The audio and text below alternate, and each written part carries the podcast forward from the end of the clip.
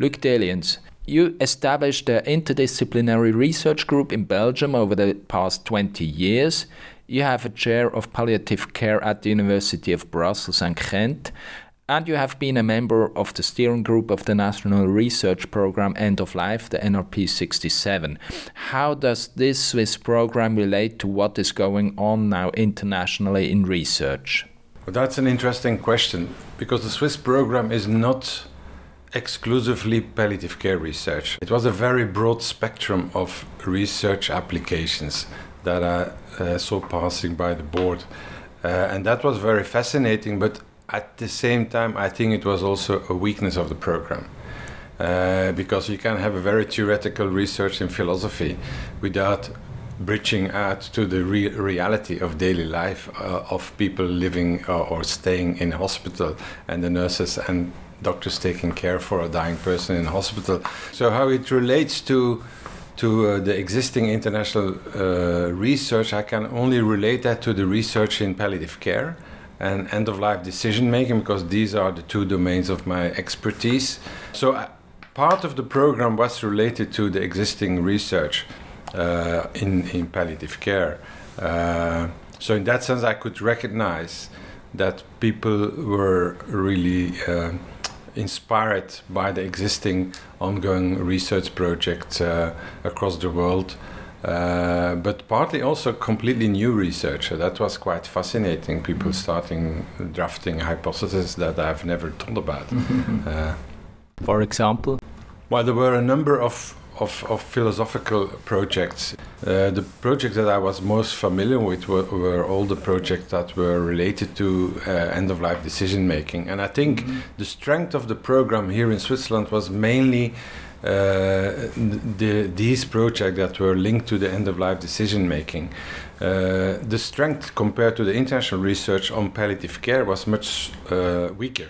Mm-hmm. It was much weaker uh, because there were very few clinical research projects on palliative care in, in this program. And i have never really understood why there was such a, such a low number of applicants uh, with really doing uh, clinical palliative care research. And there's just a lack of uh, research tradition in palliative care in Switzerland. And partly that one of the outcomes of this program might be that there is now uh, some more capacity for research within uh, uh, palliative care communities in Switzerland. Mm. And I see also during the last conferences, uh, and last year it was the conference here in Bern, that there is a, a huge capacity right now in Switzerland. And I hope that that capacity capacity can can remain mm. in the universities and can further develop. This is uh, was one of the goals also to to give an impulse uh, to the research community to focus more on end of life questions. Uh, coming back uh, also to your role, your role was also to work together with projects. What were the challenges there? We we were kind of critical friends also for the ongoing project, and that was very interesting because you could visit these research projects. So you, it gave you a flavor or a sense of what the difficulties were during the project and what the challenges were. And sometimes there were very specific challenges that were context driven within the university because people disappeared. Uh, new people had to come in. Uh, so that was very fascinating to have a debate, an open debate on that. And you, you, you have to support because these people have the, the money, they have to do conduct the research. So you hope that the, the research is being conducted in the most ideal situation and the mo- most ideal circumstances with the best research designs and with the best research methodologies. So you try to give them all your advice that, that is available uh, in your mind and, and, and on paper, and you send them papers. And with some of these projects, uh, we have an ongoing uh, relationship because I'm doing the same uh, research. Uh, an example is the research on neonatology, for example, and the life decisions. I, I ever stayed uh, in contact with these people. another example, which was uh, a, a, trial on, on uh, palliative care and COPD in the Geneva Hospital from the group of Janssens. I think I remember that. So we ever have stayed in touch because we are also doing uh, coming out actually pretty soon with the results of a of a clinical trial on palliative care in, in COPD. And, and I must say, and that's uh, that's uh, confidential, but the problem in palliative care is that we have been developing palliative care within cancer populations. And the last 10 years, we try to replicate the same services for other pathologies, but not only for other pathologies, also we try to integrate into the disease trajectory and the care trajectory of these patients much earlier in the, in the care trajectory. And the mistake that we have been doing worldwide is the thought that we can replicate what we have developed at the end of life for the care much previous in the care trajectory. And the, the, all the trials that, uh, with positive results, have shown that the needs of the patients are completely different needs. And that implies that you have to look at the type of needs they need, and then you have to develop the model for your care. That might be that you don't need a doctor, but you need a psychologist, for example, because they have much more psychological needs. Uh, advanced cancer patients that are, that are not yet at the end of their life, they will have a, a huge number of psychological needs. But that means that the model of palliative care that we have developed 20 years ago and that has been replicated over and over again cannot be replicated. Mm-hmm. And we have to be much more self critical about how we should deliver palliative care, what palliative care means, and who should deliver palliative care. So, so what does this mean in terms of this model? Does it mean that the, the model needs to be more flexible or more open or that's a complex question. I think we need, on a societal level, have a, a mix of generalistic palliative care and specialized palliative care, just like in any fields of medicine. You need a GP, and that GP needs to refer you to a specialist if you have specialized needs. Now we use a specialized service for all the patients, which implies that for some of these patients, they don't need this complex interdisciplinary care team they can do it with their GP if this GP is a little bit trained in palliative care. So that's one uh, answer on the on the macro level. On the more uh, uh, on the micro level, uh, so on the service delivery, it means that you have to reflect on what kind of disciplines do you need to take care for these patients and also to take care for the families. And so you will need early in the disease trajectory, even for cancer patients, you will need another composition of your team that then you will need at the end of life.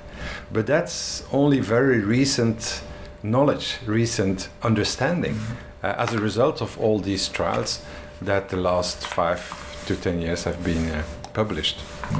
Does this also mean that uh, palliative care as a topic and discipline needs to go into medical culture because it was probably developed on the side because it was at the end? Any kind of doctor who gets his master degree at medical school need to have a basic training and understanding and skills in, in, in palliative care. Right now in Europe, in many medical schools, you can get your degree of clinical doctor without even have seen one dying patient. That shouldn't be allowed anymore. So people, uh, doctors in general, should be trained. But that counts also for all kinds of healthcare professionals who work with people who have an advanced illness or a serious illness should be aware about basic knowledge and attitudes, especially attitudes uh, regarding palliative care. So that is one answer. I think there's more general training needed. And that's a huge, huge, huge challenge for our educational systems. So that's my second answer. We need to demedicalize because right now it's too much medicalized, and many of the needs are social needs, are psychological needs, are even spiritual needs.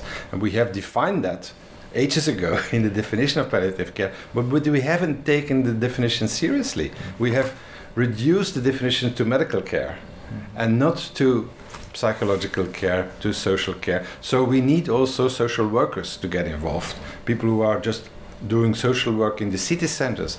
the homeless people, where do they get their palliative care? So everybody needs to get involved. And thirdly, also the society get, needs to, to get involved. And quite recently, your capital, the city of Bern, became a compassionate community, a compassionate city. Uh, and that means that the whole society needs to get involved in death and dying. And we have to bring back death and dying and mourning into the society. Uh, do you think the time is right to bring it back now? Well, Has something changed over the last years? I think it's not a question of whether the time is right. Right. I think we need to do that because the models that we have developed throughout our healthcare system, and not only for palliative care but in general uh, for healthcare, they are not sustainable. So the models that we have developed over the years are too expensive Uh, uh, they are not subtle enough uh, in relations to the needs of the patients. And so you need to uh, develop other, other models. You have to remember, and that's the rule of 95.5, that the people in the last year of their life, they are with medics only in 5% of the time. And that counts for every setting in the healthcare system. It's, it's including the hospitals, the nursing homes, home care. So only in 5% of the time they are seeing medics. For the rest of the time, 95%, who is taking care for these people? That's the spouse, that's the children, that's family members, that are neighbors, that are friends, that are volunteers, etc. And so these people need to be supported. Yeah, so this also means that you have to break up the silos yes, between uh, medical care and, and, social care and families absolutely. and so on. Well, one of the issues that I was just uh, debating uh, just uh, two two days ago in my university is that how much are doctors right now trained in interdisciplinary collaboration. I mean, if you're not really well trained in how to collaborate with healthcare professionals, with other healthcare professionals. How can you establish good palliative care? It's impossible to have good palliative care if you are not able, as a GP, to collaborate with a home care nurse, with a physiotherapist, uh, even with uh, with the priest who's coming at home. So everybody needs to be involved in, in the care, and everybody needs to have and and be respected in that care. So you, over the past few years, you've also uh, got some insights into how Switzerland deals with end of life and palliative care. Uh, if you compare to other countries, because you see a lot uh, besides uh, Belgium and Holland, and uh, uh, because you're around in many places, how does Switzerland compare to other countries? Well, it, I mean, when, when you just limit it to palliative care, I think it's pretty much similar to, I don't know, if you if you look at the, the scale of Europe, it will be somewhere in the middle of Europe. It's not on the top of uh, the service development, and it's not on the bottom, so it's probably somewhere in the middle. But what makes Switzerland so special is, of course, your assisted dying issue, uh, and so that is that is very special in that sense uh, it's added value for patients in, in the sense that they have a choice. In most countries in the world, and I'm luckily also living in a country where euthanasia is legalized, so that means that patients have a choice. In the rest of the world, where there is no possibility of assisted dying, there is no choice. There's only palliative sedation at the end of life. Uh, and that's the only option. So, in the other countries where we have legalized uh, euthanasia systems, like uh, there's a growing number of countries, like now it's been implemented in Canada, Australia is going to implement it in, in the state of uh, Victoria, you see, of course, a, a very, very new phenomenon namely that assisted dying is becoming part of end of life care problem in Switzerland is that it's not integrated into end of life care. But in those countries where it is integrated, you see that there, there's a growing number of options and there's a growing respect for patients' autonomy. And there's a growing respect also uh, for patients' preferences, but also to assess these preferences. Uh, I think some doctors will struggle with it, some healthcare providers will struggle with it, with them, but those who are really uh, into the business, for them it's it's a relief because it creates another opportunity. It creates an extra option, and it's up to the patients to decide what kind of option the patient is. Uh, and so, so they have more the feeling that they can respect the patient's uh, autonomy and the patient's preferences. Uh, and if it's an explicit request for euthanasia, they can deliver euthanasia. I think in Switzerland this is also an ongoing debate. uh, we will uh, stick with that for other years. Uh, but one of the striking results of the NRP 67 was this sharp increase over the last last 10 years of this uh, sedation uh, until death. How do you interpret this yeah, result? Well, is, is this also in other countries similar? I think that's exactly the problem. What, what, what we were just previously debating is because your system of assisted dying is not integrated into your healthcare system. What we saw in Belgium, for example, is a drop a decrease of palliative sedation uh, in relation to an increase of euthanasia. So there is, because I, I, I previously said there is a choice there. And so the doctors have a choice or the patients have a choice. It's all up to the patient. So I think that's the problem. Uh, patients are suffering at the end of life, and the suffering is going on. Either you have a good palliative care system, but even within a good optimal palliative care system, there will always be remaining suffering at the end of life. And when it comes to suffering and to the possibilities of an integration of assisted dying, there is a solution. And you don't have to sedate these patients. Uh, and and I think the more that patients uh, that patients are uh, supported by healthcare providers at the end of their lives, the more chances there will be that they will be sedated, because they will be suffering and they will express their suffering to their healthcare providers, and the healthcare providers at a certain moment are completely lost, and the only thing they can do in in terms of crisis management is palliative sedation at the end of life. Uh, how are societal developments changing the way we deal as a society with death and dying? So the, the societal the societal developments partly are not very supportive for the improvement of the quality of dying. So we have medicalized over the last 50 years. We have strongly medicalized uh, death and dying. We have taken the, the death and dying out of the society and that's a big problem because people forgot the, the, the present younger generation, they don't know anything anymore about death and dying. They don't have a vocabulary anymore. Uh, and so these developments in medicalizing death and dying is, in my perspective, a very negative development.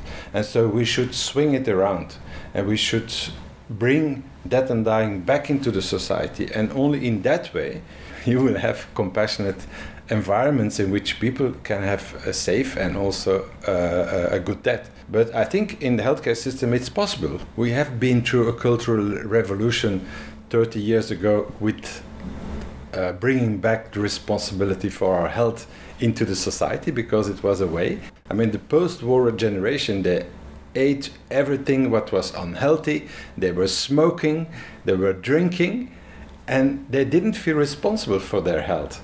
So they said the doctor is responsible for my health, so he will help me. And so the, the present generation, everywhere in the world, all children are educated in healthy food, in healthy habits. You need to do sports to stay fit, etc., etc. It's not the doctor who is responsible anymore for the health. So it's every single citizen. So we have to bring back death and dying into society and to give back the responsibility for the caregiving for death and dying to each one of us. And that's from children to the director of your of, of your uh, uh, of your work, your businesses that you're working, or the school that you're going to, etc. Everybody needs to have a certain amount of responsibility. Considering everything you know and your experience, personal experience, how would you like to die? Well, have it, having uh, not experienced myself, but seeing through my research so much suffering at the end of life. If you look at that at a societal level and at a system level, there's so much suffering that hasn't been prevented, although theoretically it could have been prevented.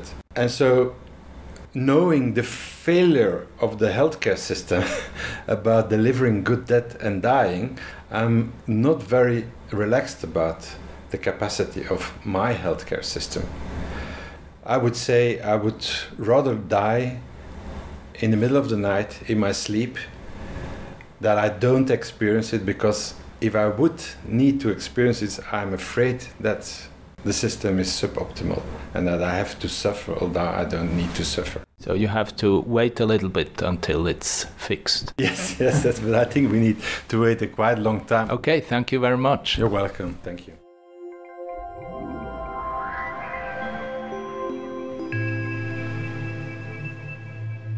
This conversation took place as part of the National Research Program End of Life, NRP 67 of the Swiss National Science Foundation. The interview with Luc Deliens, member of the steering group of the NRP 67, was led by Mathis Brauchbar. It was recorded in February 2019.